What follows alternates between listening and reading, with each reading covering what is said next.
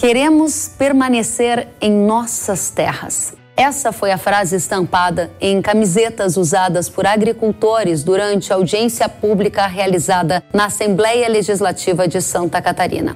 O encontro, que teve como objetivo discutir o marco temporal das terras indígenas, também contou com a participação de prefeitos, parlamentares, representantes de agricultores, de associações empresariais e da Procuradoria-Geral do Estado. Alguns agricultores viajaram mais de 12 horas em uma caravana até Florianópolis e lotaram o auditório da Assembleia. Eles pedem que o Supremo Tribunal Federal mantenha o um marco temporal, tema que a Corte retomará o julgamento no dia 7 de junho. Vale lembrar que o marco temporal estabelece que os indígenas só podem reivindicar uma terra se eles estavam lá na área até 5 de outubro de 1988, que é a data da promulgação da Constituição. Se essa regra do marco temporal deixar de existir, haverá uma grande insegurança jurídica no campo e na área urbana. Agricultores que possuem escrituras centenárias poderão sim perder as suas terras. E essa é a maior preocupação em diferentes estados brasileiros neste momento.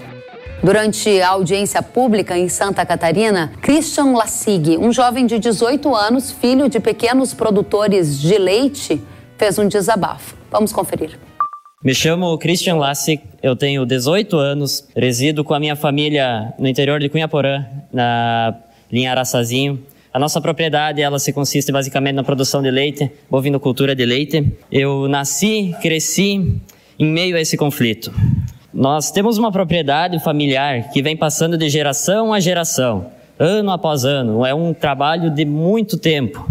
Nós, meus bisavós chegaram àquelas terras em 1954. Eles estavam desde aquela época desbravando, colonizando tentando tirar daquela terra o seu sustento, a sua dignidade.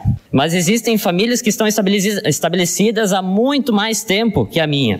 E nos últimos anos, elas precisam conviver diariamente com inseguranças e incertezas, não sabendo ainda se podem investir em suas terras, preocupados com o que vão fazer, se realmente um dia precisarão sair.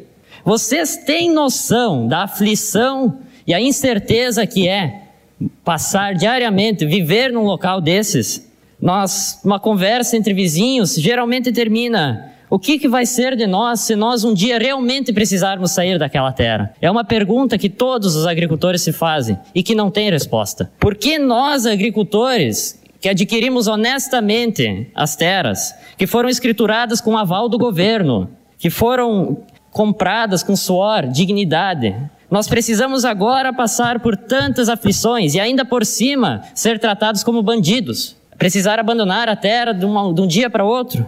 Isso se chama justiça?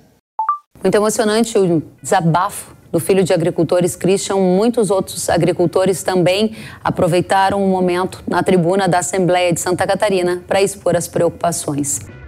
O senador Jorge Seife, que participou desta audiência pública em Santa Catarina, revelou à Hora H do Agro que o governador do estado está tentando uma interlocução com a Advocacia Geral da União e com os ministros do Supremo Tribunal Federal, que vão logo mais retomar a discussão do marco temporal das terras indígenas na corte. Vamos conferir.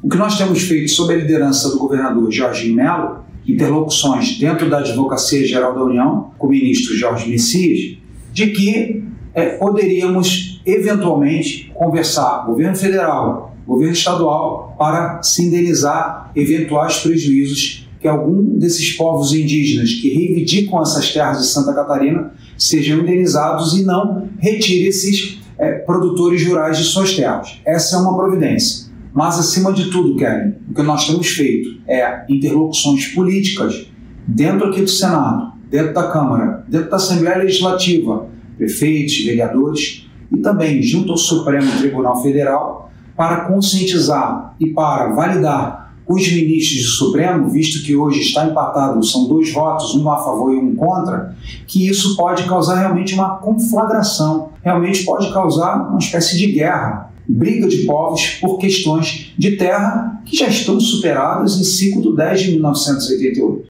Muito obrigada, senador Seif, pelos esclarecimentos e por trazer informações para a gente direto de Santa Catarina.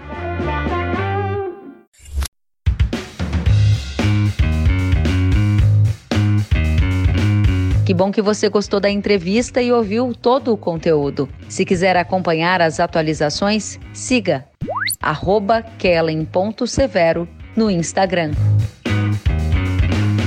Até a próxima!